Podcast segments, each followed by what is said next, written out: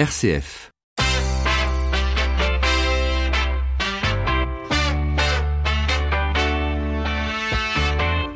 12h30, 14h, ça fait du bien, spécial municipal.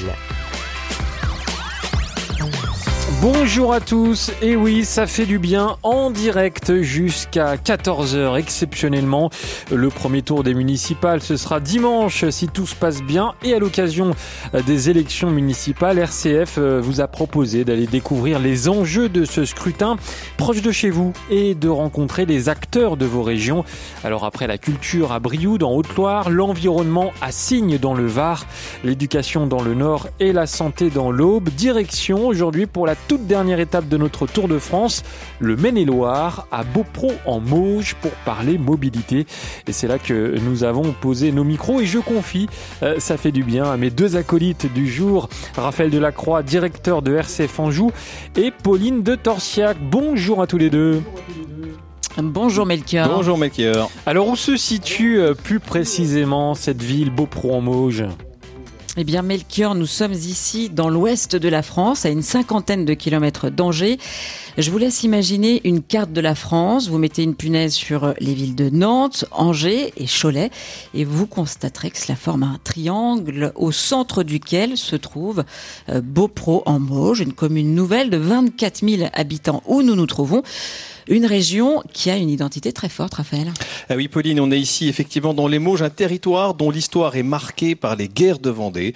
Euh, cette guerre intérieure qui a vu s'opposer les Vendéens et le pouvoir révolutionnaire. C'est vraiment ici, dans cette région où nous sommes, que les événements se sont passés. Et cette histoire, on peut dire, a profondément marqué ce territoire si particulier qui a dû se reconstruire. Euh, le gars des Mauges, comme on dit ici, est réputé humble, travailleur, entreprenant, tenace. Euh, le taux de chômage y est faible. C'est un territoire qui est plein d'atouts, mais, mais, comme beaucoup en France, euh, en termes de mobilité, Pauline, il est confronté à certaines difficultés. Alors, Raphaël, l'une des particularités de cette commune, eh bien, euh, c'est que le train ne passe pas. Il n'y a pas de gare pour se déplacer dans les communes alentours ou se rendre à Angers, Nantes ou Cholet. Mieux vaut avoir aujourd'hui une voiture. Cette réalité n'est pas un cas isolé en France. Alors, dans Ça fait du bien, eh bien, on va justement essayer de comprendre quelles sont les difficultés rencontrées pour se déplacer en zone rurale, de quelle marge de manœuvre disposent les maires pour euh, agir, quels sont les besoins, mais aussi les solutions trouvées sur le terrain par les élus, les administrés, les entreprises pour justement faciliter ces déplacements. Comment concilier euh, déplacement et environnement dans les campagnes? Est-ce réaliste? Quelles sont les innovations qui nous permettront de nous déplacer demain? Voilà, plein de questions et on en parle euh, avec nos invités jusqu'à 14h. Quelles solutions pour améliorer la mobilité dans les campagnes Une édition de Ça fait du bien en direct de Beaupro en Mauges. Et en direct de Beaupro en Mauges autour de cette table, Gérard Chevalier, bonjour. Bonjour. Merci de nous accueillir ici euh, au centre culturel de la loge de Beaupro en Mauges. Vous êtes euh, le maire sortant de cette commune de 24 000 habitants. Euh, les auditeurs vous ont déjà entendu ce matin dans l'émission Le temps de le dire avec Antoine Bélier. Qu'est-ce qui caractérise votre, votre commune? Donnez-nous une carte postale de cette commune. Alors c'est une commune rurale avec une ruralité assumée hein, qui fait partie d'un territoire, les Mauges, où, que l'on considère comme une ville éclatée. C'est-à-dire que c'est un territoire dynamique, attractif, euh, avec un taux de chômage à 4,7%, donc relativement bas, euh, mais avec les caractéristiques négatives aussi du, euh, rural sur les mobilités, avec des espaces, avec une place importante pour la voiture, avec sans doute un déficit de, transport collectif.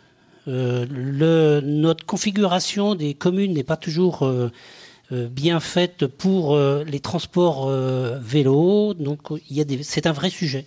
C'est un vrai sujet, on l'a, on l'a compris, une commune où il fait bon vivre, mais difficilement accessible. La mobilité, c'est donc une question qui est au cœur de, de vos préoccupations?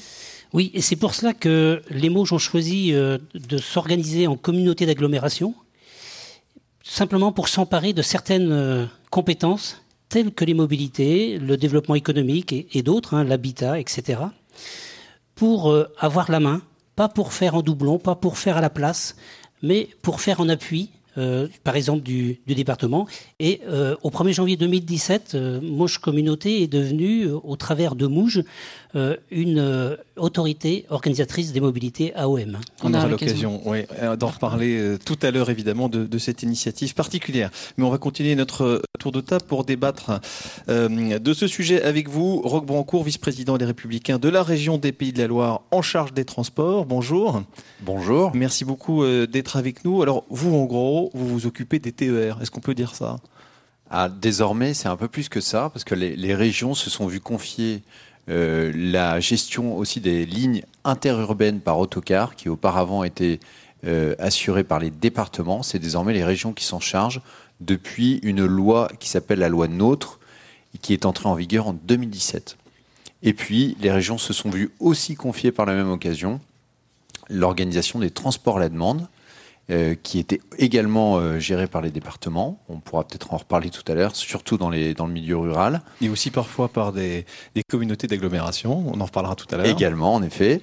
Et enfin, euh, depuis une loi toute récente euh, qui s'appelle la loi d'orientation des mobilités, les régions se sont vues confier un rôle de, on va dire, de coordination, de chef de file sur les questions des mobilités. Donc il y a beaucoup de choses sur lesquelles les, les régions vont être amenées à, à s'engager en matière de mobilité à l'avenir. On a bien fait de vous inviter. On va pouvoir parler de tout ça. Bernadette Caillarimo, bonjour.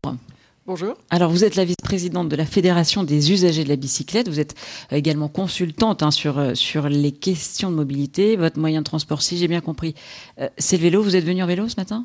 Alors non, je suis venu avec une, une voiture. avec une voiture, mais avec des vélos dans le, dans le coffre. D'accord, donc euh, vous êtes quand même... Euh, le vélo, c'est pourquoi c'est important le vélo pour vous? Ah ben pour, euh, pour plein de raisons, parce que le, le vélo euh, peut remplacer euh, très souvent la, la, voiture sur des courtes distances, hein, sur des, des, distances de, de 5 km. C'est bon pour la santé, c'est pas cher, euh, ça, ça a beaucoup d'avantages. On aura l'occasion d'en reparler tout à l'heure aussi. Et pour terminer le tour de table, Pascal de Bertex, directeur général du réseau Irigo, qui gère les transports en commun d'agglomération d'Angers depuis pas très longtemps, hein, puisque vous venez de remporter cette, cet appel d'offres avec votre groupe, la RATP Dev, euh, dont la spécialité, c'est la mobilité en milieu urbain, finalement, ça? Oui, bonjour. En effet, donc euh, nous sommes plutôt plutôt spécialistes en, mobilité mobilité urbaine, hein, donc euh, des agglomérations de taille plutôt plutôt importante. Donc, euh, je suis très content d'être parmi vous aujourd'hui pour aborder des sujets qui, en effet, euh, ne font pas forcément toujours partie de mon quotidien, mais sur lesquels je veux bien réfléchir avec vous.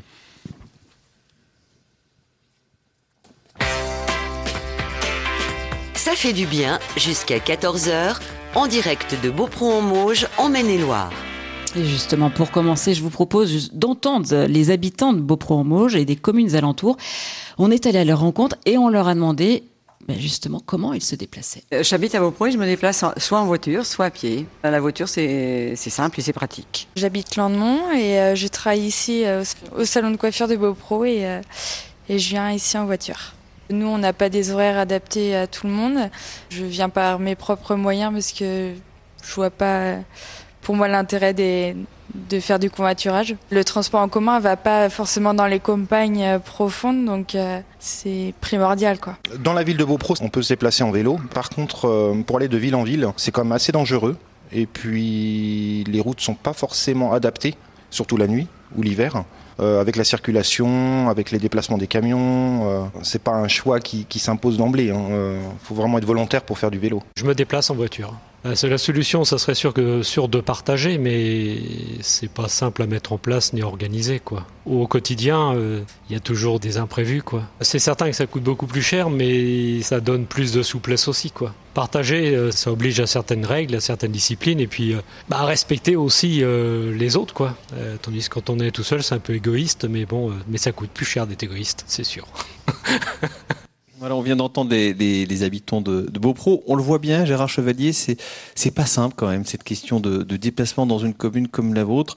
Vous l'avez évoqué tout à l'heure. Hein, Beaupro, c'est une ville qui est économiquement euh, dynamique et pourtant, on voit bien la problématique du, transport. Elle est encore très compliquée ici. On n'arrive pas à, trouver de solution qui soit vraiment euh, satisfaisante. Pourquoi c'est si compliqué?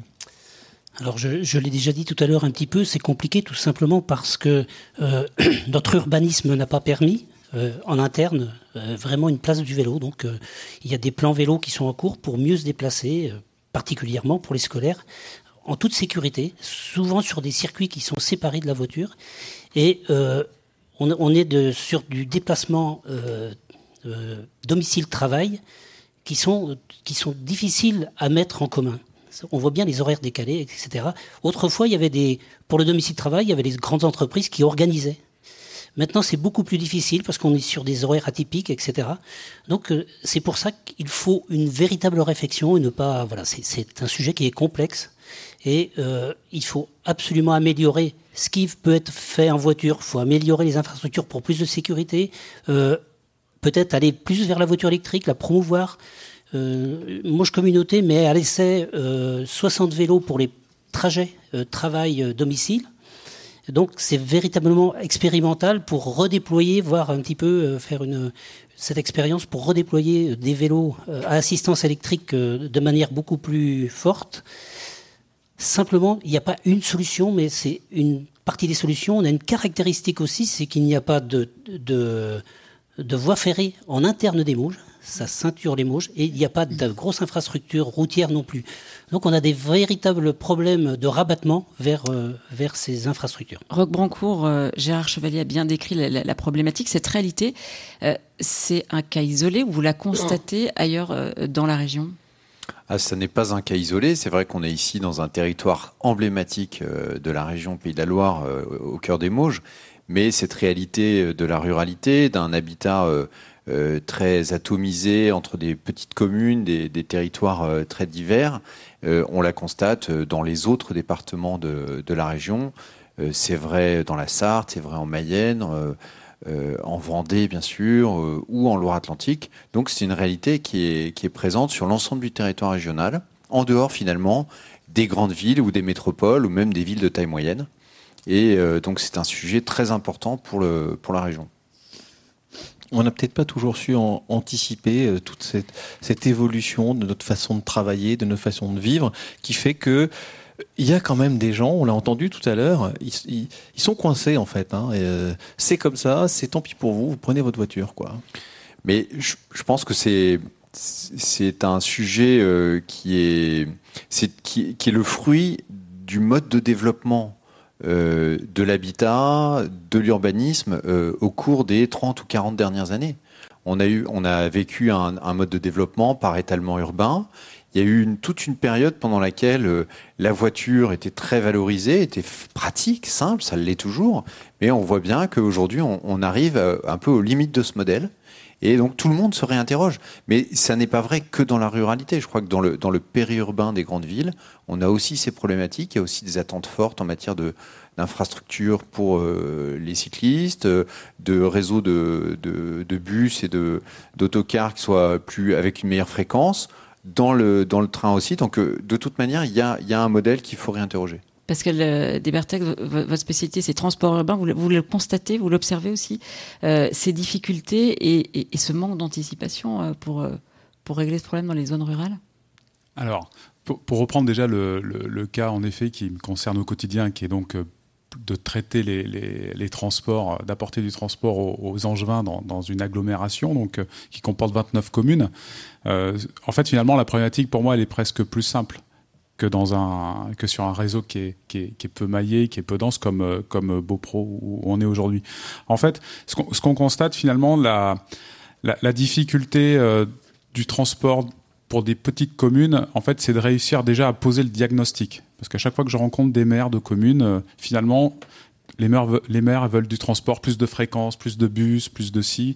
Et puis finalement, quand on, met en place des expérimentations, ben, on constate que bah, finalement, il y a très peu de personnes dans les bus, dans les cars. Et on se retrouve à dépenser finalement, parce qu'il y a un enjeu économique hein, derrière, hein, rajouter des courses euh, entre des communes ou entre par exemple Angers et une commune de, de l'aglo, c'est rapidement un, billet de 75 000 à 100 000 euros sur l'année, finalement pour transporter très peu de personnes. Et pourquoi on veut lutter contre la voiture? Pas parce que la voiture ça pose un problème, mais parce que la voiture ça pollue parce qu'il y a de la congestion, parce qu'il euh, y a des nuisances sonores.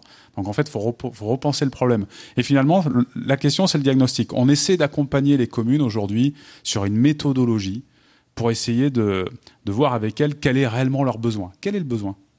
Et une fois qu'on s'est posé la question, on se rend compte souvent que le, le, transport de masse, en fait, transport par bus, par car ou tramway, n'est pas forcément adapté. Donc il faut se réinventer, trouver d'autres solutions. Ça fait du bien jusqu'à 14h en direct de Beaupron-en-Mauge en Maine-et-Loire. Et justement, la mobilité, les déplacements, c'est un vrai sujet. On l'a compris ici à Beaupro en Mauge. Pour apporter des réponses à cette problématique, le service mobilité de Mauge Communauté euh, propose, vous l'avez évoqué en, en, en, quelques secondes tout à l'heure, Gérard Chevalier, euh, propose depuis le 1er janvier 2018 une offre de service justement à l'intérieur du territoire et en particulier des, des, lignes de car du transport scolaire pour le primaire, le collège, le lycée. Alors justement, euh, je vous propose une illustration tout de suite avec le collège et lycée de Don-Sortet de Beaupro qui accueille chaque jour 1800 élèves et vous allez l'entendre pour Gérard Ribou, le directeur de cet établissement situé au cœur des Mauges, sans cars eh bien, l'ensemble dont sortait n'aurait plus de raison d'être. La grande majorité, sur nos 1803 élèves, on a à peu près 1400 jeunes qui prennent un bus le matin et un bus le soir. Si on n'avait pas les transports euh, publics, entre guillemets, c'est-à-dire de la région des Pays de la Loire et de Communauté, on ne pourrait pas accueillir ces élèves ici. Et donc, euh, on, a, vraiment besoin d'un service de proximité pour permettre à tout jeune dans le territoire de rejoindre un établissement euh, privé ou public, d'ailleurs. Ça va bien au-delà de ça. Et aujourd'hui, c'est déterminant, c'est indispensable. On ne peut pas se passer de ce service. Voilà, Gérard Ribaud, le directeur de l'ensemble dont sortait. Euh, Gérard Chevalier, c'est une illustration hein, du, du, réseau Mouge, ces, transports scolaires. Expliquez-nous euh, un petit peu plus précisément euh, en quoi consiste ce réseau Mouge. Alors, c'est une reprise d'une compétence. Donc, tout d'abord, reprendre les, les actions qui existaient par avance. le transport scolaire, donc c'est 6400 euh, élèves qui sont transportés, en majorité des collégiens.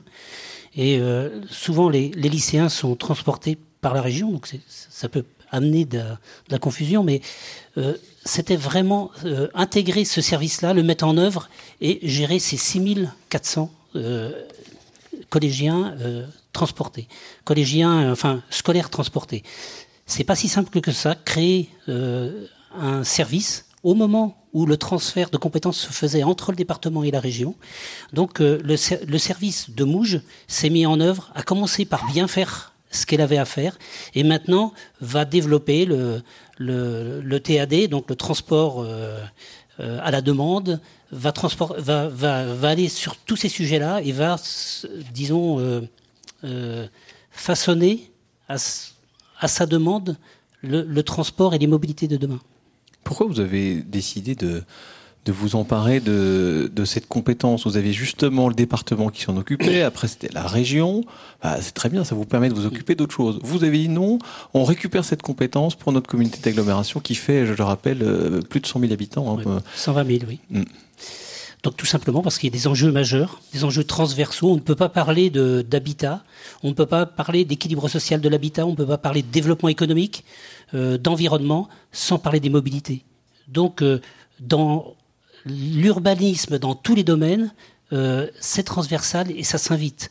Donc il nous fallait absolument prendre la main pour développer un service mobilité qui correspond à notre territoire, euh, un territoire rural dense pour euh, à la fois en interne et en externe, euh, en interne faire des liens entre les communes déléguées et en externe aller vers les gares, euh, Torfou qui, qui s'est remis en place, aller en euh, monsieur, monsieur Brancourt me fait un signe. Effectivement, c'est un atout pour le territoire. Il est content et, vous, que, que, vous disiez du bien de ce que ah, fait mais la on région. dit toujours que du bien. D'ailleurs, euh, euh, on n'est absolument pas en concurrence, mais l'important, c'est qu'on travaille en bonne intelligence. Alors justement, Roque Brancourt, euh, c'est bien pour vous que euh, des, des, des, communautés d'agglos se disent nous, on va mieux gérer ça en interne parce qu'on connaît mieux le territoire avec ses problématiques particulières. Ça vous arrange bien Ou au contraire, euh, vous aimez pas trop ce, ce, ce genre de façon de faire non, c'est plutôt une bonne chose que chaque territoire veuille se, saisir de cette question de la mobilité parce que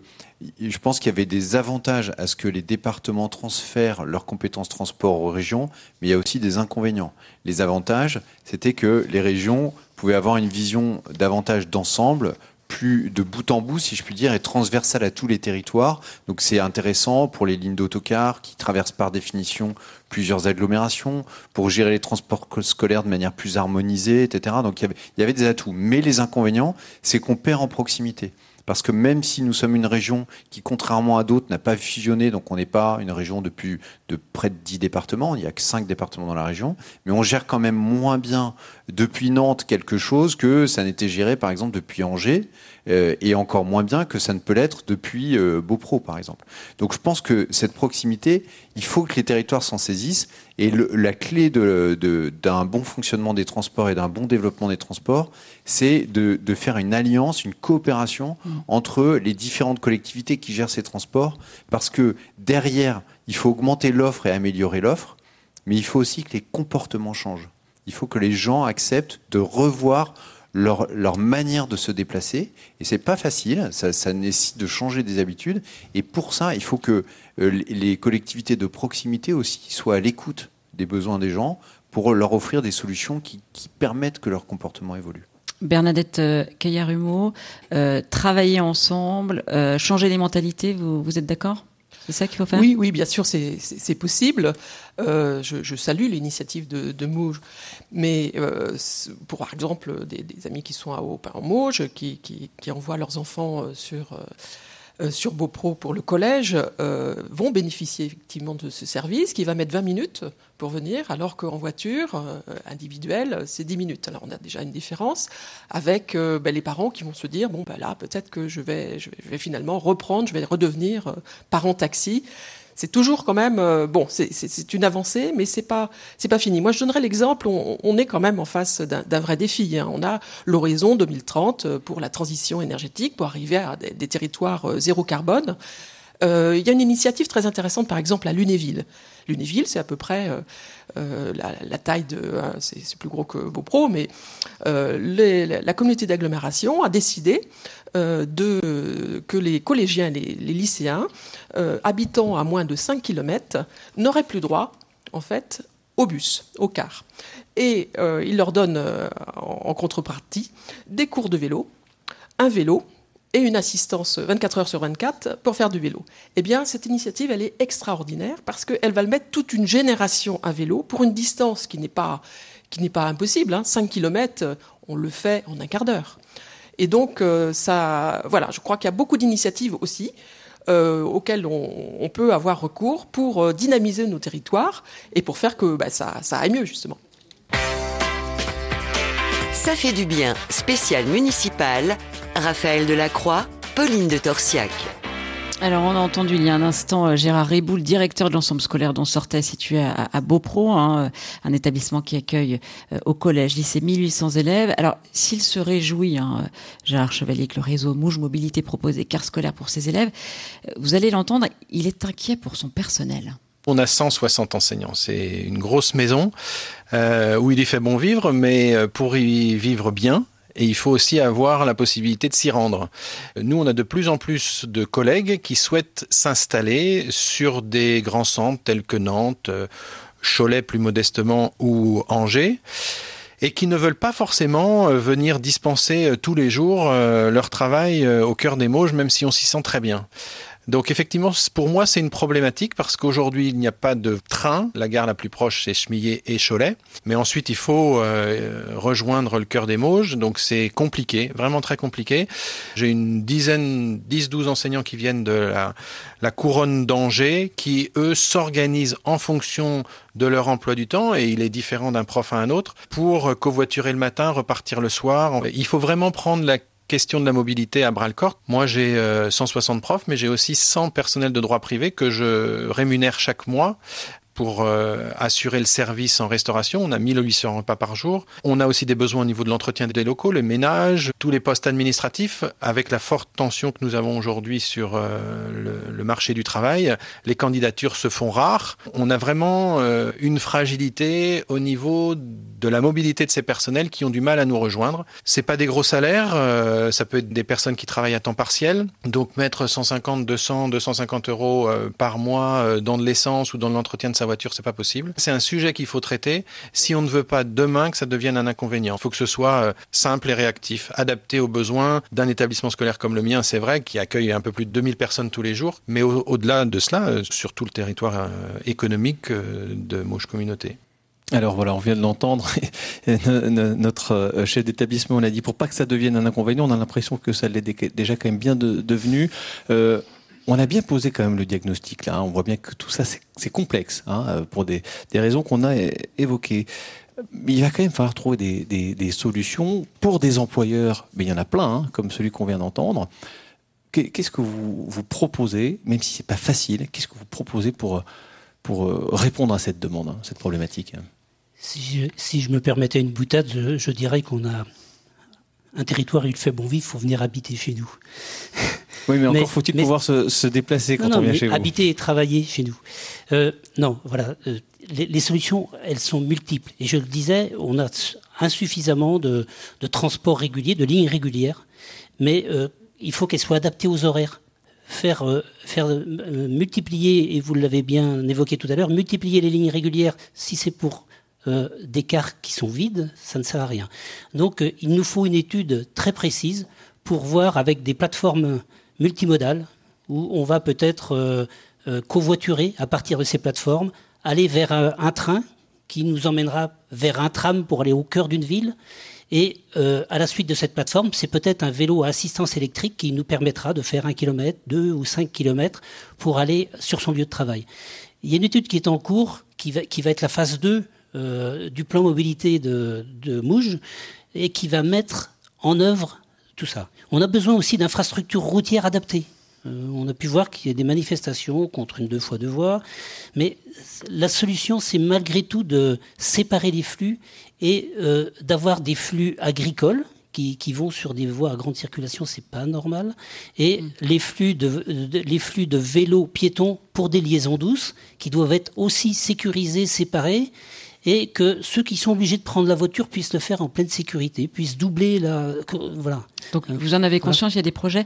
Pascal Devertec, vous vouliez, euh, vous vouliez réagir rapidement Rapidement, je vais essayer. Non, en effet, je, je voulais rebondir sur l'interview précédente là où euh, la, personne euh, évoque en fait euh, le mode de l'entreprise, donc l'accès au travail, euh, le, trajet domicile-travail. Aujourd'hui, avant il y avait les plans de déplacement d'entreprise, maintenant il y a les plans de déplacement en mobilité, donc ce sont des initiatives qui permettent en effet pour les employeurs, on commence en général par ceux qui ont le plus grand nombre d'employés, d'aller les voir, de poser un diagnostic concernant leurs besoins et puis de trouver des solutions. Donc, si j'ai Parmi les solutions, celle qui est envisagée aujourd'hui, c'est notamment le covoiturage. Parce que le covoiturage, euh, je pense que c'est l'avenir, notamment pour ces problématiques assez, euh, assez différentes de, transport de masse. On aura l'occasion d'en reparler euh, dans un instant. Vous développerez tout ça. Nous sommes en direct de Beaupro en Mauges. On se retrouve juste après le journal de Radio Vatican. Merci beaucoup Pauline de Torchiac et Raphaël Delacroix. On vous retrouve à 13h10, promis et toujours en direct donc de Beaupro pro en Mauge, comme vous venez de le dire, dans le Maine-et-Loire pour la suite de Ça fait du bien spécial municipal et mobilité. On s'intéressera notamment aux solutions pour se déplacer dans les campagnes, vélo, autopartage, covoiturage, bus. Les solutions urbaines de la mobilité peuvent-elles s'appliquer en zone rurale? Comment concilier déplacement et environnement? Et puis la mobilité, à quel prix? On en parlera avec vous et surtout avec vos invités juste après le journal de Radio Vatican. À tout de suite sur RCF. –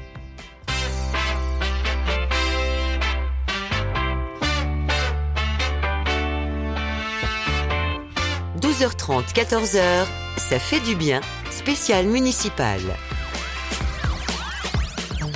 Et oui, vous êtes toujours sur RCF, il est 13h10, ça fait du bien, spécial municipal en direct jusqu'à 14h, vous l'avez compris. À l'occasion des élections municipales, RCF délocalise ses studios pour rencontrer celles et ceux qui sont acteurs dans vos régions. Et on va continuer tout de suite de parler de la mobilité, car c'est aussi une compétence des maires. Et c'est avec vous, Pauline de Torchiac et Raphaël Delacroix, toujours en direct de Beaupro en Mauges, en Maine-et-Loire. Et oui, et pour euh, débattre, Melchior en direct du centre culturel de la Loge de Beaupro en Mauges, euh, avec nous le maire de la commune Gérard Chevalier, Roque Brancourt, vice-président Les Républicains de la région des Pays de la Loire en charge des transports, Bernadette Caillarhumeau, vice-présidente de la Fédération des usagers des bicyclettes et consultante sur les questions de mobilité, et Pascal Debertex, directeur général du réseau Irigo. Et Raphaël, je vous propose de partir tout de suite, euh, pas très loin d'ici, hein, je crois que c'est une dizaine de kilomètres, à Saint-Pierre-Mont-Limard, où se trouve le siège du groupe euh, ERAM, entreprise bien connue hein, dans le domaine de la chaussure. Alors pour faciliter le quotidien de ses collaborateurs, eh bien l'entreprise s'organise et met en place des, initiatives hein, pour, euh, pour favoriser la mobilité. C'est une entreprise qui a plus de, de 900 salariés, au siège en tout cas. Isabelle Desfontaines, la directrice de projet RSE et communication du groupe ERAM. Concrètement, euh, depuis euh, depuis cinq ans, on met des actions, on met différentes actions en place, puisque comme vous le disiez à juste titre, 30% de nos collaborateurs habitent Nantes, Angers ou Cholet. Donc, on a organisé euh, le covoiturage avec euh, ben, des déjeuners où on fait rencontrer les gens de Nantes, d'Angers, euh, de Cholet, pour qu'ils trouvent aussi des, des, des, heures et puis des, des chauffeurs. on a mis en place aussi une flotte d'une quinzaine de véhicules, une flotte électrique, puisque effectivement, on est au siège là à Saint-Pierre-Mont-Limard, mais on a aussi des usines à, à Montjean, à Jarzé, et puis des entreprises entrepôts tout autour de la, de la région. Donc on se déplace en véhicule électrique. Les collaborateurs aussi, on incite les collaborateurs pour leur déplacement à utiliser ces véhicules, euh, ces véhicules électriques.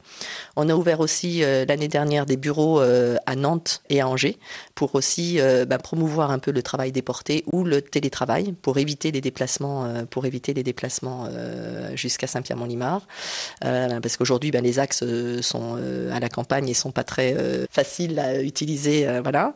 Et puis on avait testé euh, trois années de suite, trois hivers de suite, euh, la mise en place de la mise en place de bus pour nos collaborateurs nantais, puisque l'hiver, voilà, quand vous passez par euh, par Valette, le Puisé Doré, c'est des routes qui sont très accidentées et étroites. Et donc là, on avait testé, voilà, mais pour des raisons de coût, on l'a on l'a stoppé parce que ça nous coûtait vraiment vraiment trop cher. Mais on a maintenu les navettes pour toutes nos personnes de, des entrepôts et des usines. Les élus vous êtes, qu'est-ce que vous attendez des élus aujourd'hui? Alors les élus, euh, on les rencontre hein, régulièrement. Ils ont conscience, euh, voilà, euh, on les informe à chaque fois qu'on aimerait des voies, des voies routières, voilà, plus plus larges, plus sécurisées, etc. Maintenant aujourd'hui, non, on n'a pas beaucoup d'aide de leur part. Et moi, je leur retourne la question. C'est voilà, cette entreprise-là, on est à Saint-Pierre-Mont-Limard, c'est notre siège historique. Et comment on peut rester sur Saint-Pierre et comment ils peuvent nous aider justement, peut-être ou à financer des bus ou voilà pour accompagner nos collaborateurs de Nantes à, ou d'Angers à Saint-Pierre-Mont-Limard. Il y a un vrai enjeu aujourd'hui? Ah oui, oui, il y, a un vrai, il y a un vrai enjeu. On voit bien, on est en train de là de réaliser notre, notre bilan carbone. Euh, les émissions de CO2 aujourd'hui euh, ben, sont importantes et il faut qu'on les diminue. Et il y a des attentes aussi auprès de nos collaborateurs. On a des enjeux aussi de recrutement. Hein. Voilà Isabelle Desfontaines du groupe ERAM qui vient de jeter une belle pierre dans le jardin euh, des élus. Roque Brancourt, euh, donc euh, euh, vice-président du conseil régional en charge des transports. Euh, des entreprises se bougent pour trouver des solutions, pour, euh, pour leurs collaborateurs, pour aussi euh, diminuer leur, leur empreinte carbone. Euh, et visiblement, ça ne se bouge pas suffisamment du, du côté des, élus, dit-elle. Vous, qu'est-ce que vous pouvez lui répondre déjà et comment est-ce que vous, vous proposez des, des réponses concrètes à la région par rapport à cette problématique? Mais d'abord, je peux lui répondre qu'on est tous dans la même galère. Parce que, effectivement, quand ça coûte trop cher, eh bien, il y a des sujets qui sont abandonnés. Et euh, cette problématique du budget, du coût de, la solution de transport, elle n'est pas, elle n'est pas propre aux entreprises, elle n'est pas propre aux particuliers, elle est propre aussi aux collectivités. C'est de l'argent public, c'est de l'argent du contribuable. Et à un moment, on est comptable aussi du fait que quand on met en place un bus, s'il n'y a personne dedans, tout le monde va nous montrer du doigt en disant qu'est-ce que vous faites avec l'argent public? Donc il y a une vraie question qui est de savoir jusqu'où on peut aller pour mettre en place des solutions et est-ce qu'elles vont être utilisées? À cet égard, euh, la région s'est lancée dans une grande démarche depuis justement cette loi d'orientation des mobilités qui vise à coordonner avec toutes les collectivités, euh, d'une part, des études. C'est-à-dire qu'effectivement, comment est-ce qu'on peut améliorer aujourd'hui l'offre de transport en coordonnant mieux euh, les solutions qui existent? Il y a des lignes d'autocar. Est-ce que les arrêts de bus sont bien positionnés? Est-ce que les horaires de passage sont les bons. Est-ce qu'il faut mieux coordonner la ligne de bus avec euh, les heures de passage des trains à la gare TER de Chemillé ou de Torfou? Est-ce qu'on doit mettre en place des aires de covoiturage? Aujourd'hui, des aires de covoiturage sont principalement aux abords des quatre voies et des autoroutes. Est-ce qu'il ne faut pas les mettre plus justement aux abords des passages de lignes de bus et des gares. Donc tout ça, c'est des questions qui sont sur lesquelles on discute avec les collectivités qui elles, elles Et connaissent vous arrivez, les usages. Vous arrivez à travailler ensemble, oui euh... Bien sûr qu'on on arrive à travailler ensemble et on va devoir travailler encore plus ensemble puisque la loi euh, qui vient d'être adoptée, la loi d'orientation des mobilités, demande à, ch à chaque région euh, de signer un contrat d'orientation euh, des enfin un contrat opérationnel de mobilité, c'est le terme exact, euh, en con- concrètement à se mettre d'accord sur des actions à mener ensemble pour améliorer l'offre de transport. Et j'ajoute que nous allons aussi proposer euh, aux intercommunalités de les aider à financer euh, des infrastructures cyclables. Euh, alors on ne fera pas la totalité des linéaires routiers, parce que ça, c'est d'abord les départements qui ont cette responsabilité, mais pour mieux connecter, par exemple, les gares, les arrêts de bus aux voies cyclables. Et enfin, on va aussi les aider à investir dans des solutions de covoiturage. Euh, et on envisage même de subventionner le covoiturage. C'est-à-dire que quand vous prenez un covoiturage, euh, que ce soit le chauffeur ou l'usager qui prend le covoiturage, eh bien que ça lui coûte par exemple deux fois moins cher parce qu'il est subventionné par la région pour prendre un covoiturage plutôt que sa voiture individuelle. Alors, on va, faire circuler la parole, mais une dernière question euh, sur ce point, euh, Rob surtout sur la question des trains. Euh, on a l'impression que les trains, c'est très figé, une ligne ferroviaire, des gares, euh, ça, n'évolue pas. Est-ce qu'on peut faire bouger les choses pour s'adapter à des problématiques très particulières, comme on vient de l'entendre, ou bien c'est pas possible? Alors d'abord, c'est pas figé, puisque les horaires évoluent euh, régulièrement. Une fois par an, il y a des évolutions d'horaires, premièrement. Deuxièmement, régulièrement, on augmente le nombre de trains qui circulent. C'est quelque chose qui se fait régulièrement. On va encore annoncer d'ici la fin du mois d'avril euh, une augmentation du nombre de trains qui circulent. Par exemple, entre Nantes et Cholet sur la ligne qui s'arrête à Torfou, euh, qui, est, la gare qui est située un peu en bordure du territoire des Mauges. Et puis enfin, oui, ça reste quand même compliqué le système ferroviaire, parce que ça vous a pas échappé qu'un train, il y a des passages à niveau, il y a à la fois des TER, des TGV, euh, des intercités qui se croisent dans tous les sens, et donc il y a des problématiques de sécurité et qu'on peut pas tout faire. Et puis enfin, euh, les trains, c'est opéré par une société qui a le monopole en France, et donc ça coûte plus cher que euh, quand il n'y a pas de monopole. Et c'est la raison pour laquelle, en région Pays de la Loire, on a décidé d'ouvrir à la concurrence le système ferroviaire pour faire mieux jouer la concurrence, faire baisser les coûts. Et notre objectif, c'est un train qui coûtera moins cher à la collectivité, ça permettra de faire circuler plus de trains à l'avenir. Alors Pascal Desbertex, euh, le, réseau Erigo que vous dirigez, comment justement euh, euh, il imagine les réponses à ces, aux besoins de ces personnes qui travaillent justement en ville mais qui habitent dans les, dans les campagnes? Comment est-ce que vous vous parliez du covoiturage? On vous a pas laissé le temps de développer tout à l'heure, mais pour vous, j'ai l'impression que pour vous c'est la solution. Il faudrait peut-être changer les mentalités, mais c'est c'est la solution de demain. Oui, en effet. Alors déjà, je pense qu'il y a, il faut lever aussi le, frein, le comportement, euh, le tout voiture, parce que c'est clair que euh, on est entre nous là. Il est quand même plus sympa d'être dans sa voiture pour aller d'un point A à un point B, on va mettre 20 minutes, plutôt que euh, de se retrouver dans un bus ou à chercher à faire du covoiturage pour mettre 45 minutes au final. Donc après, c'est une réalité. Là, par rapport aux sujets qui sont évoqués, on voit bien qu'on n'est pas sur un, transport collectif, on est sur un transport personnalisé. C'est quelqu'un qui habite à 30 km de son entreprise. Alors déjà, c'est un choix aussi. hein. Pourquoi habiter euh, aussi loin de son entreprise? On peut se poser la question. Là, c'est l'aménagement du territoire. C'est parfois des Mm. questions de coûts, euh, de, de- de- du prix de l'immobilier, euh, etc. Ou, ou de choix, ou de choix, Ou de ou choix. de choix, ou de choix personnels. Donc euh, voilà, on habite à Angers, on a une entreprise qui est à 30-35 km. Que peut apporter la collectivité à cette, euh, à cette problématique-là? C'est difficile. Je pense au covoiturage. Pourquoi? Parce que le covoiturage, c'est un véhicule avec un chauffeur qui euh, va euh, mettre dans sa voiture, donc il va pas être autosoliste. hein, Aujourd'hui, c'est le problème, c'est qu'on voit beaucoup de monde. Aujourd'hui, je crois qu'on est à peu près sur un ratio de 1,1, 1,2 euh, personnes par voiture entre le domicile et le travail. Donc finalement, c'est comment inciter le covoitureur, le chauffeur, à prendre quelqu'un dans son véhicule. Comme l'indiquait Monsieur, Brancourt, aujourd'hui, il faut réfléchir au modèle économique du covoiturage pour qu'il soit intéressant et pertinent. Et ce modèle économique, c'est notamment rétribuer le, conducteur. Il y a certaines initiatives, je parlerai juste de l'Île-de-France, où euh, vous avez euh, euh, des plateformes de covoiturage, Klaxit, Carrosse, qui s'engagent à rétribuer à hauteur quasiment de 2000 euros par an la personne qui va participer à l'opération de covoiturage. Et ça peut marcher. Il faut les créer les, les plateformes de covoiturage. Elles n'existent pas, pas forcément. Ber- Bernadette Caillerumeau, est-ce que le, euh, justement, on a, on a parlé de, de, de- du rôle des entreprises aussi, hein, qui se disent, bah, nous, on met en place des choses, et effectivement en matière de, de covoiturage aussi. Est-ce que c'est aussi euh, aux entreprises à prendre leur part, parce que souvent elles ont l'impression que c'est elles qui doivent suppléer à ce que ne font pas les collectivités Alors c'est vrai que les collectivités. Parlez bien près du micro, s'il vous plaît. Les collectivités déjà, elles ont le, le versement transport hein, qui, euh, qui, qui, les engage auprès de la auprès de la collectivité et qui pousse, euh, qui, qui, fait pression quand même sur la collectivité pour qu'elle donne des réponses. Hein. Ça c'est évident et on, on comprend euh, Eram qui était scellé euh, au, au, milieu d'un de, de, no man's land de, de transport euh, en commun. Euh, donc ça, ça, ça c'était évident.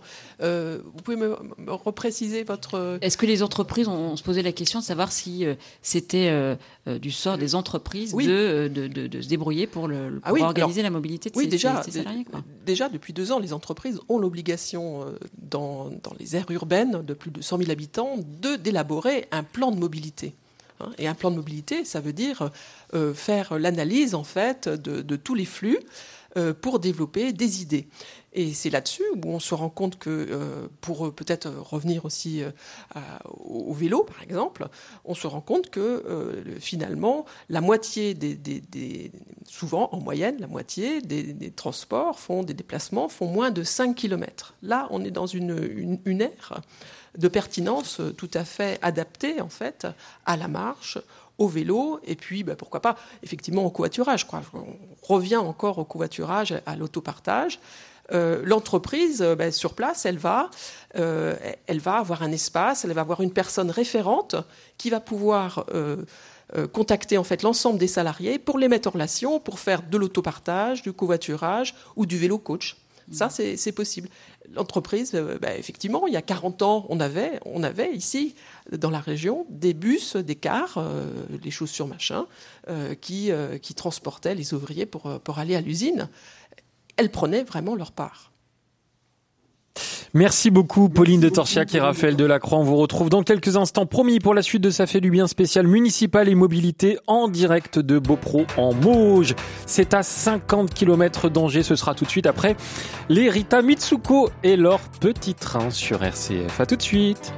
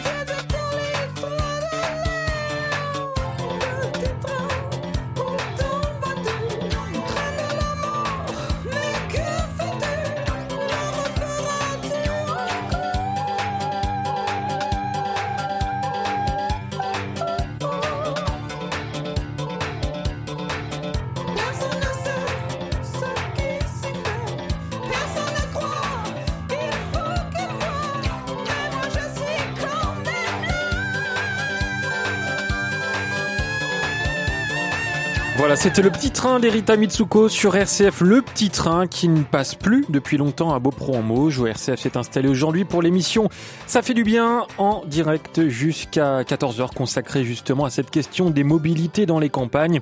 Et pour en parler, on vous retrouve tout de suite, Raphaël Delacroix et Pauline de Torsiac avec vos invités.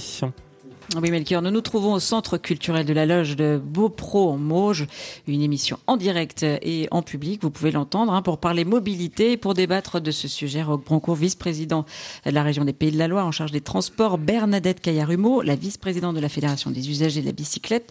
Vous êtes également consultante sur les questions de mobilité.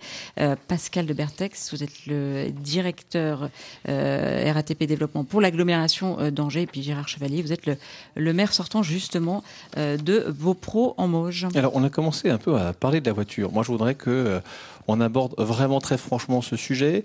Aujourd'hui, c'est euh, la liberté. Hein, c'est souvent ce qu'on dit. Moi, ma voiture, c'est ma liberté individuelle. Et souvent, on est montré du doigt quand on est automobiliste parce qu'on pollue, parce que tout ça, c'est pas bien. Est-ce que l'objectif affiché des différents responsables qui sont autour de, cette table sur les questions de mobilité, c'est de mettre un terme à la voiture individuelle euh, à une échéance plus ou moins courte. Brancourt.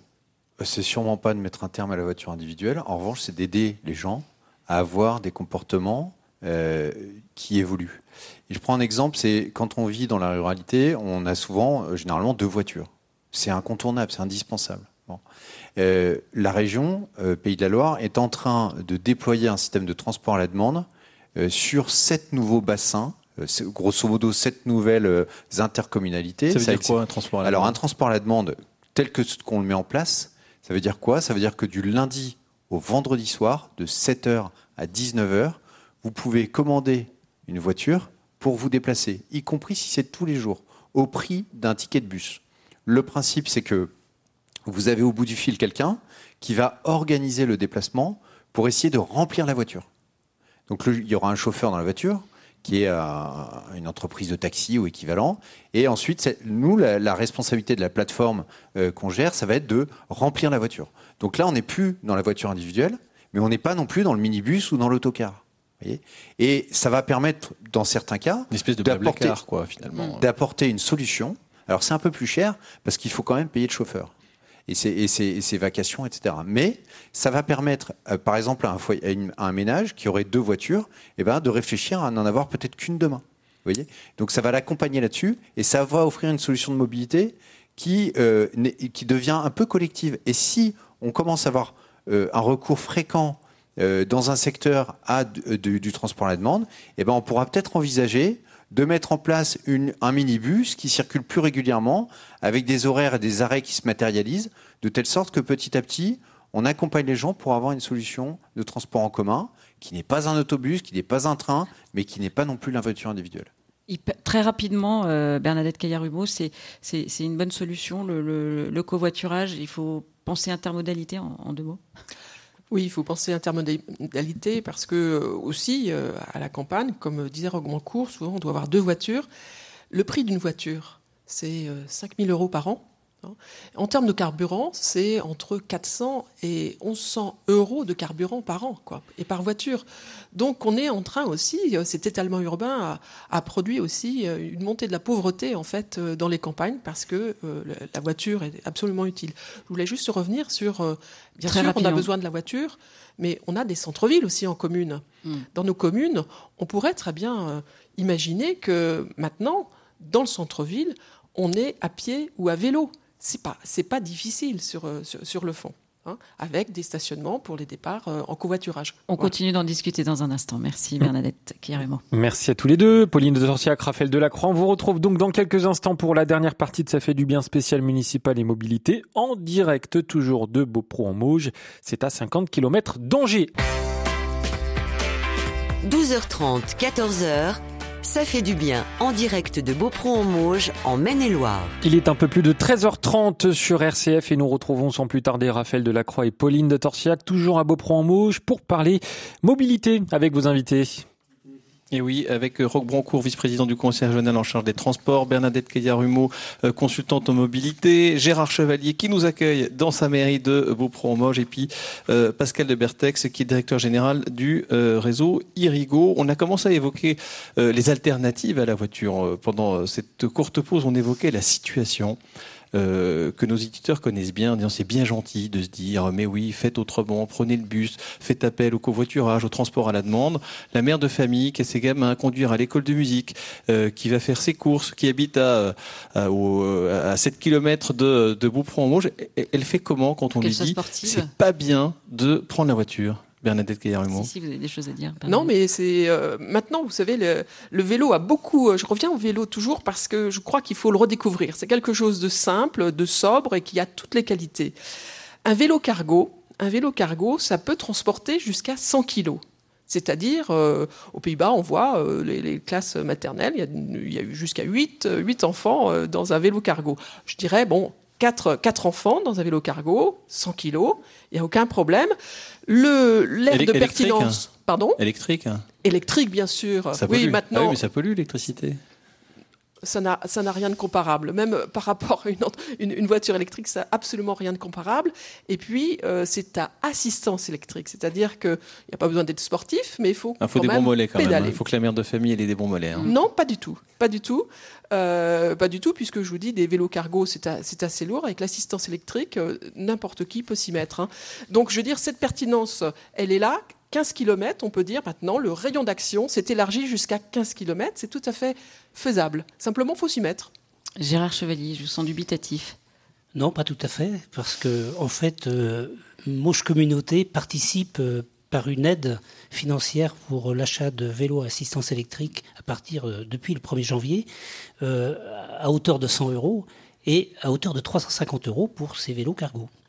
Donc euh, ça, on est dans Et cette ça- dé- et- et Oui, on l'a prend entendu, oui, on Ça entendu. prend ou pas ça, ça commence à prendre, oui, c'est depuis le 1er janvier. Je crois qu'il y a 35 demandes d'aide pour les vélos. Les cargos, je ne sais pas. Donc, on l'a Hein entendu aussi au début de, de l'émission dans le micro-trottoir. Les habitants de, de, de Beaupro disaient, mais en fait, on n'a pas les, les, les voies. Moi, j'ai peur de me faire écraser par un camion. Voilà. Y a aussi. C'est Oui. bien beau d'avoir les vélos, mais Ça commence par les aménagements, pas qu'urbains d'ailleurs, euh, des aménagements aussi entre les communes déléguées. Il faut absolument séparer, me- remettre, euh, euh, séparer les flux et sécuriser.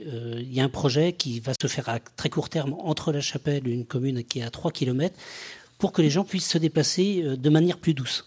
et sécurisé. Euh, dans tous les aménagements urbains, maintenant, il faut faire la place belle à, les à tous les déplacements doux et éviter, euh, par exemple, si on a un besoin de 150 places de, de parking pour un équipement, il faut en mettre que 100 ou 80 pour que les gens cherchent d'autres solutions. Et on s'aperçoit que euh, de plus en plus, il y a des, des- transports doux, des méthodes euh, alternatives qui se mettent en place, et, c'est vraiment, c'est vraiment très visible. Pascal de Bertex, c'est une vision un peu fondamentaliste du, du transport que de vouloir mettre euh, les personnes sur, sur des vélos ou des, ou des vélos cargo?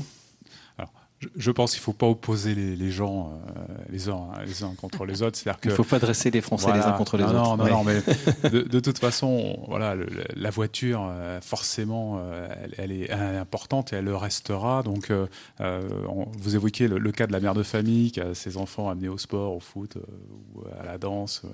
Forcément, euh, il faut qu'elle ait sa solution.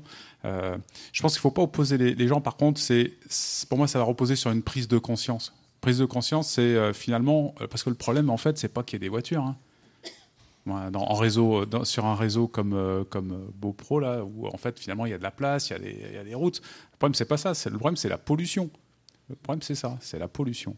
Donc, euh, finalement, c'est comment faire prendre conscience aux, gens qu'il faut, il faut, faut, faut penser différemment. Et je pense qu'on a la chance aujourd'hui d'avoir des entreprises qui sont de plus en plus responsables, des élus pour les côtoyer au quotidien, euh, qui euh, prennent vraiment le, le- le sujet des transports comme une priorité. Après, c'est vrai qu'il n'y a pas forcément toujours des solutions, mais déjà la prise de conscience. Je rappelle juste quand même que la voiture, c'est 67 millions de tonnes de CO2 rejetées tous les ans dans l'atmosphère, et que la pollution, finalement, elle tue 48 000 personnes par an. Donc une fois qu'on a pris ça, C'est plus que le coronavirus. c'est plus que le coronavirus, oui. Pour l'instant. Pour l'instant, on n'en sait rien.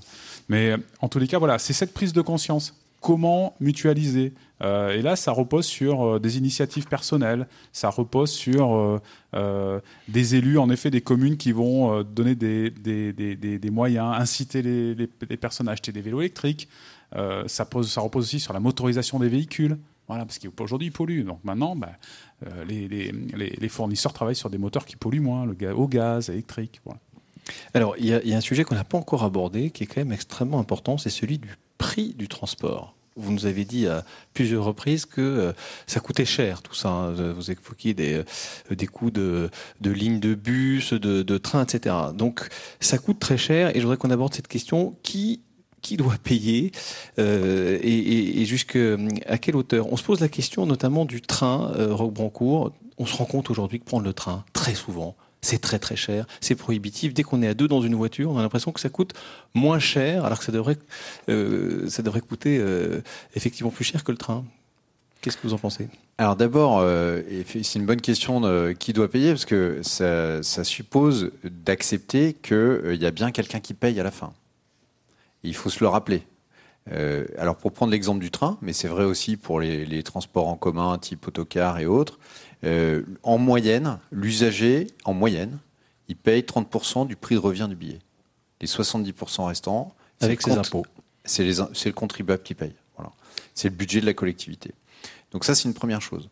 Ensuite, euh, pourquoi le train ou le bus ou euh, euh, alors pourquoi le train en particulier ça coûte plus cher Mais parce que le train c'est une ligne régulière et vous avez des horaires qui sont garantis toute l'année. Vous les connaissez à l'avance. Il y en a plusieurs par jour. C'est simple. Quand vous prenez euh, Blablacar, euh, eh bien, euh, l'état de la voiture, le, côté sympathique ou non du chauffeur, éventuellement un peu le prix du trajet, les horaires auxquels il va vous déposer, le point d'arrêt, le point d'enlèvement, tout ça, c'est variable, c'est aléatoire. Donc, vous n'avez pas le même service. Quand vous montez dans un train, vous avez un confort qui n'est pas le même, sauf aux heures de pointe parfois quand il y a de la surcharge, mais globalement, vous avez. Bon, après, il y a un problème de qualité de service souvent qu'il faut en permanence améliorer, mais on voit bien qu'on ne parle pas de la même chose. Ceci étant, le train rend un service que ne peut pas rendre la voiture et vice-versa. Et on doit aujourd'hui, peut-être davantage qu'hier, essayer de développer tous les modes de transport qui apportent un service aux gens. Et donc le covoiturage en fait partie, l'autopartage en fait partie, le transport à la demande, le vélo avec euh, le soutien à l'assistance électrique et aux infrastructures qui vont avec. Par exemple, euh, il faut aussi regarder vraiment le service rendu. Aujourd'hui, une des raisons pour lesquelles les gens qui vivent à la campagne ne prennent pas les autobus pour aller en ville, c'est parce que le temps de parcours est trop long. Et donc aujourd'hui, ce que font les collectivités ensemble, régions, agglomérations, souvent, c'est de regarder comment ils peuvent financer et mettre au point des voies réservées pour les bus, non pas tellement pour privilégier les bus, mais pour permettre que le temps de parcours, qui est parfois le plus long à cause des bouchons quand on rentre dans l'agglomération, eh bien, soit raccourci au bénéfice de ceux qui viennent de le plus loin de la ligne, c'est-à-dire du bout de la ligne, et qui souvent renoncent à prendre l'autocar parce que c'est trop long. Et donc c'est toutes ces choses mises, bout à bout qui vont permettre d'apporter ce service et convertir les gens à prendre davantage ces modes de transport, et demain n'avoir peut-être qu'une voiture au lieu de deux chez eux. Pascal de Vertex, le prix du, du billet C'est euh, voilà, est-ce qu'on on doit le baisser pour l'usager euh, Vous comprenez ce que dit euh, Rebrancourt C'est ça vous paraît réaliste? Ah, je, comprends bien ce que, ce que dit M. Brancourt. C'est complexe en tout cas. En, fait, le, le, sujet du, du, coût du prix du transport est, est, un sujet d'actualité. On en parle beaucoup. Il y a des, des, agglomérations qui ont fait le choix de la gratuité, d'autres d'autres non. Après, le postulat de base, c'est que tout a un coût, quoi. Tout a un prix. Voilà. Ensuite, euh, ce sont des choix en fonction euh, qu'il faut, qu'il faut avoir en fonction de, des catégories de personnes que l'on transporte. Euh, et puis souvent, c'est aussi le choix entre les investissements à faire ou des, investissements qu'on ne fait pas. Souvent, les agglomérations qui ont décidé d'aller vers la gratuité, ce sont des, des, agglomérations qui n'ont pas pu investir sur des moyens de transport moins polluants, sur une offre de transport plus attractive. C'est un choix politique, en fait, c'est ça que vous voulez dire Complètement, oui. Complètement. 30%, ça vous paraît un, Alors le 30%, bon barème il, dépend en fait, il dépend vraiment des, des, euh, des structures. Il y a des, euh, des agglomérations où c'est plus bas. Où finalement, là, je vois Angers, par exemple, en effet, c'est 30%. Le coût de le coût, le coût peut descendre jusqu'à combien? Ça peut être 10%. Vous avez, des, euh, vous avez des agglomérations où les enjeux sociaux sont tels que finalement, il y a très peu de recettes de transport. Et donc finalement, c'est la collectivité qui porte l'essentiel du coût du transport attention à la, gratuité quand même, parce que euh, c'est souvent des réseaux qui se, qui se dégradent. Euh, c'est aussi euh, un problème pour les jeunes, parce qu'on va, on va amener, en fait, on s'est rendu compte dans les études que ceux qu'on amène sur ces bus gratuits, ce sont des, des gens qui étaient à pied ou à vélo. Donc c'est dommage, hein. on sait qu'on doit prendre soin de sa santé, on a de la mobilité active aussi à, à faire, à faire progresser.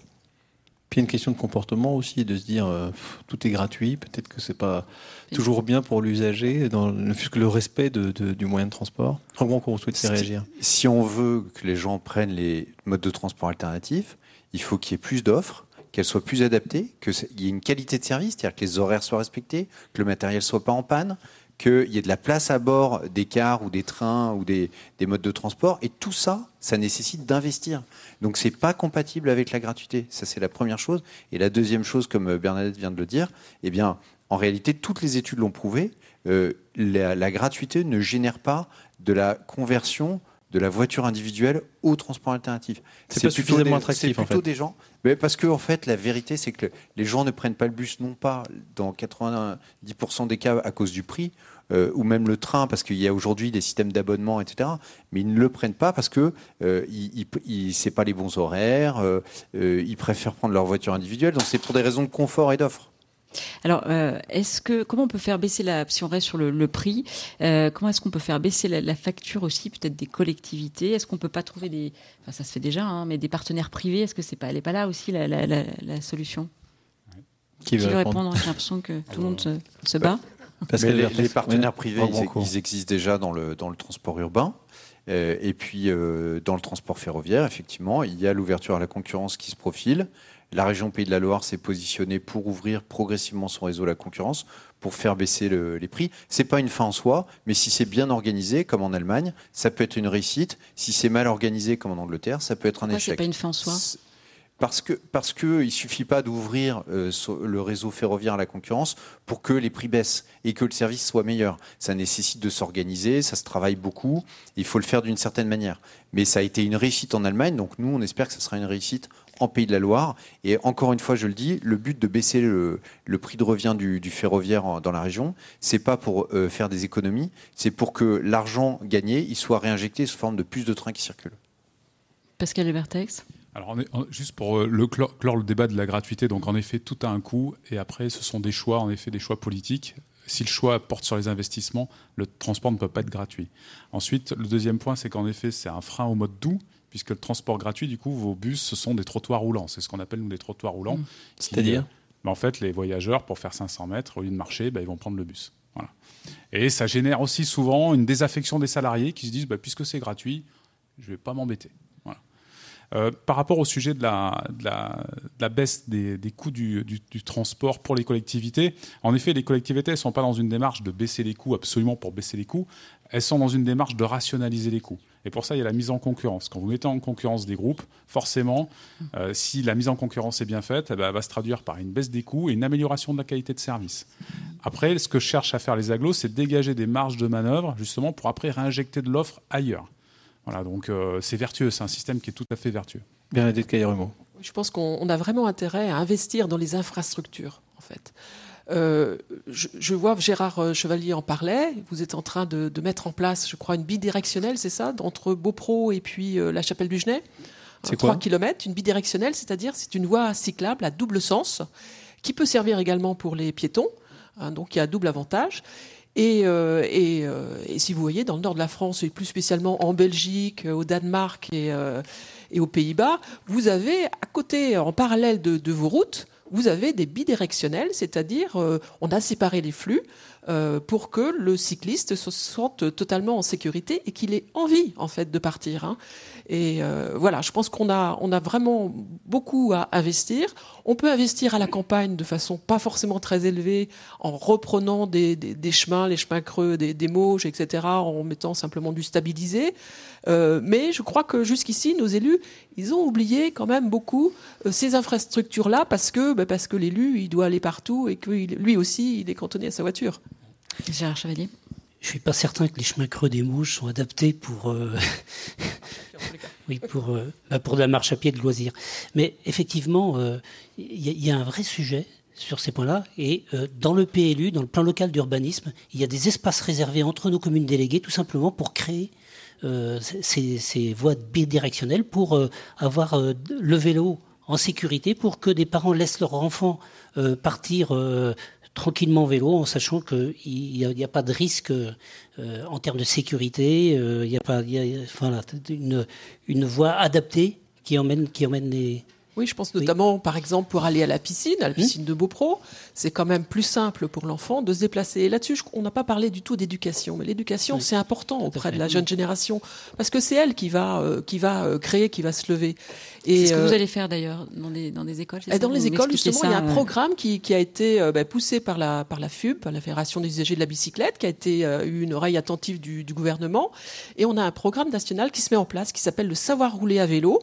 Et aujourd'hui, on est en train de le mettre en place, euh, là, de façon tout à fait euh, euh, nouvelle, sur euh, la communauté de communes de Chemillé en Anjou, sur 10 écoles.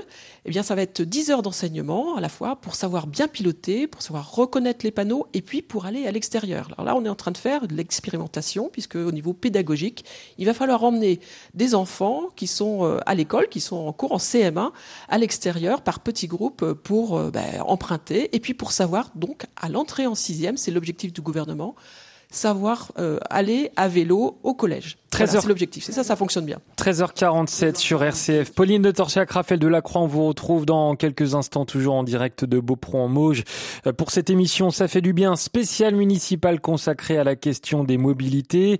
On se retrouve donc dans quelques minutes pour le dernier quart d'heure de cette émission. On parlera de la mobilité du futur. Mais vu qu'on parlait de vélo, eh bien, ça tombe bien. On va écouter tout de suite Yves Montand. Et alors, tout son sel est en direct dans Ça fait du bien.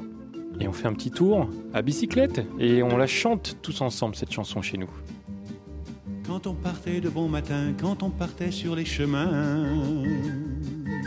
à bicyclette, nous étions quelques bons copains. Il y avait Fernand, il y avait Firmin, il y avait Francis et Sébastien, et puis Paulette. On était tous amoureux d'elle, on se sentait pousser les ailes à bicyclette. Sur les petits chemins de terre, on a souvent vécu l'enfer pour ne pas mettre pied à terre devant Paulette. Faut dire qu'elle y mettait du cœur, c'était la fille du facteur à bicyclette. Et depuis qu'elle avait huit ans, elle avait fait en le suivant tous les chemins environnants à bicyclette.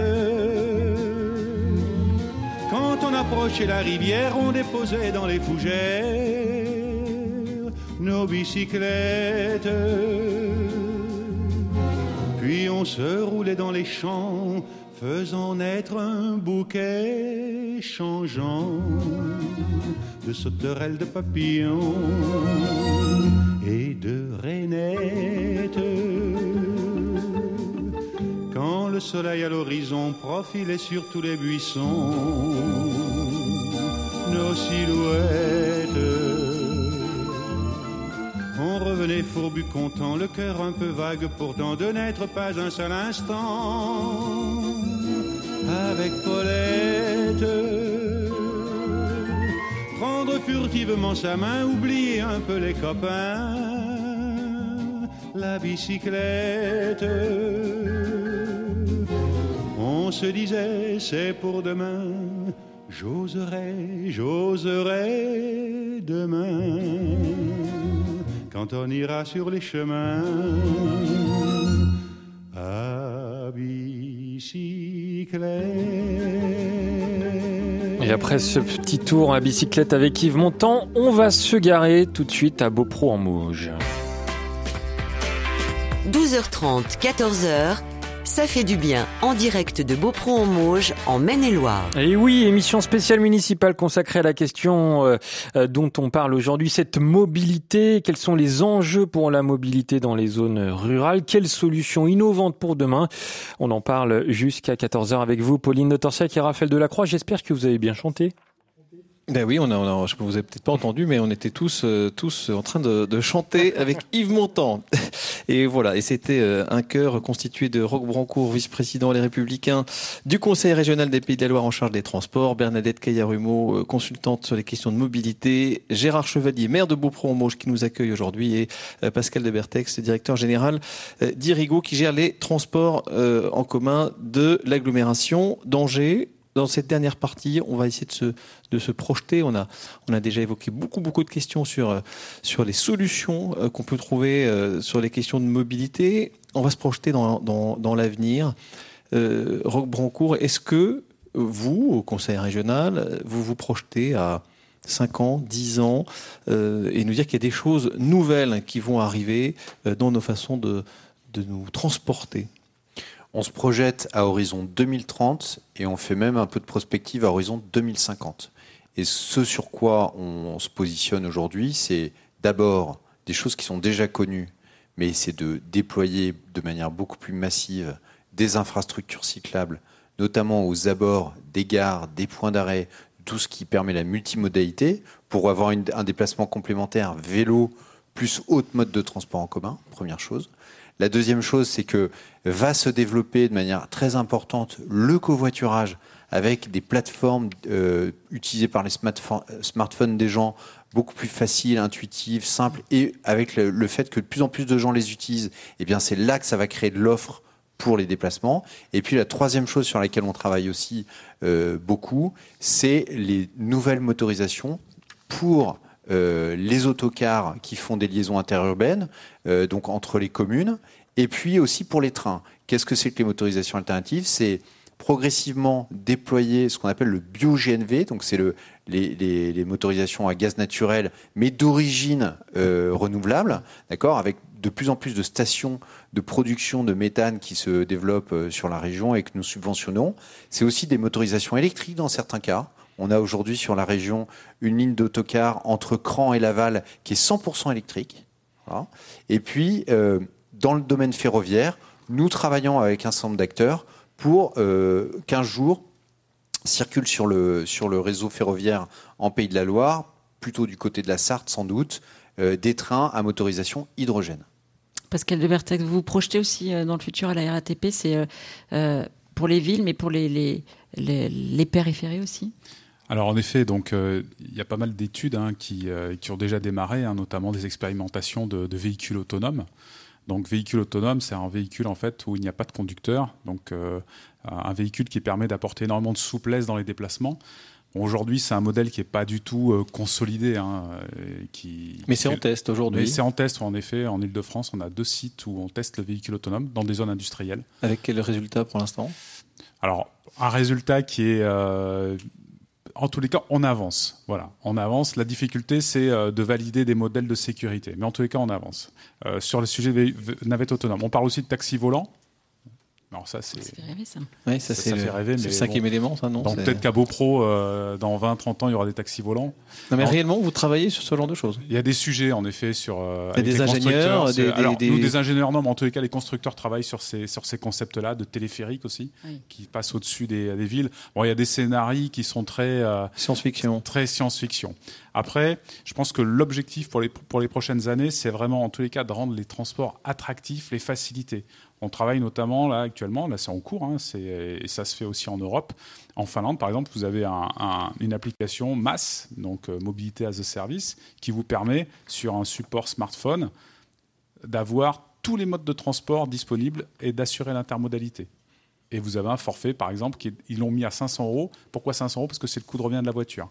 Et avec cette application-là, vous pouvez prendre le train, prendre l'avion, avoir des déplacements domestiques et des déplacements euh, euh, intéressants. Donc voilà, on travaille sur tous ces sujets-là. Après, je pense par contre pour, que pour les réseaux, euh, pour les, les zones peu denses, en fait, on va se retrouver sur des problématiques d'aménagement du territoire. Donc repenser le territoire, hein, c'est ce que vous évoquiez euh, précédemment. Et puis aussi sur, moi j'en reste convaincu sur des, des initiatives locales, des initiatives sociales. Euh, je pense par exemple. Voilà, je peux en parler des heures, mais les initiatives locales qui vont reposer sur l'intelligence des gens. Et sur une volonté politique et une volonté des communes. Vous me faites la transition parfaite. Euh, on va aller sur le terrain pour entendre euh, justement pour voir des hommes et des femmes qui se bougent et qui trouvent des solutions euh, simples mais efficaces qui permettent aux habitants non seulement de se déplacer mais, mais aussi de tisser du lien. Alors le principe de cette initiative, vous la connaissez sans doute, c'est le transport solidaire. Plus de 80 chauffeurs bénévoles déployés sur 9 communes qui se mettent au service des personnes qui en ont besoin. Je vous propose d'écouter sa présidente Claude Berthaud. On est quand même à 50 km de Nantes et 65 d'Angers, 40 de, de Cholet. Pas de train, pas de bus euh, à proximité, quoi.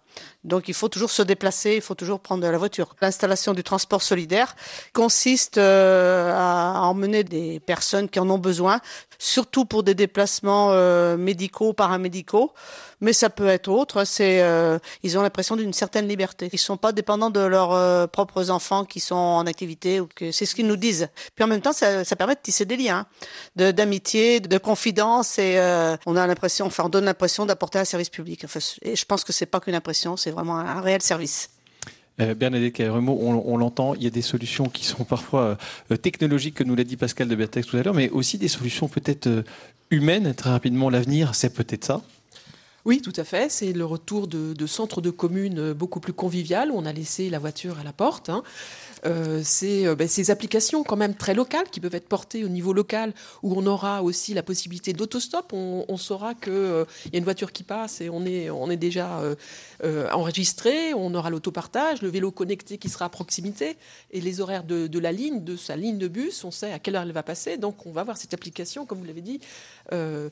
Le, responsable d'Irigo, c'est clair, mais aussi beaucoup plus de convivialité. Et puis, je dirais demain, euh, peut-être que c'est le retour à la sobriété, tout simplement à la simplicité.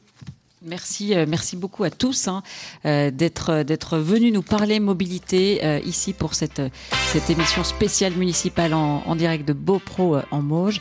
Euh, merci Roque Broncourt, merci euh, Bernadette Caillard-Rumeau, merci euh, euh, Gérard Chevalier et merci encore euh, euh, à vous euh, Pascal de Bertex d'être d'être venu. On vous rend la parole Melchior. Merci beaucoup. Eh ben, merci à vous, surtout Pauline de Torsiac et, et Raphaël Delacroix pour euh, cette très belle émission consacrée à la mobilité que vous pourrez réécouter dans l'après-midi euh, sur notre site rcf.fr. Tiens à remercier également euh, Antoine Picot, Philippe Faure et puis Marc Bouchet qui était à la technique. Pauline de Torsiac, on vous entend toujours, le, votre micro n'est pas coupé, mais c'est toujours un plaisir d'entendre votre voix. Quoi qu'il en est, ce Tour de France des élections municipales est terminé. Pour RCF, ça a été un plaisir de réaliser cette série d'émissions.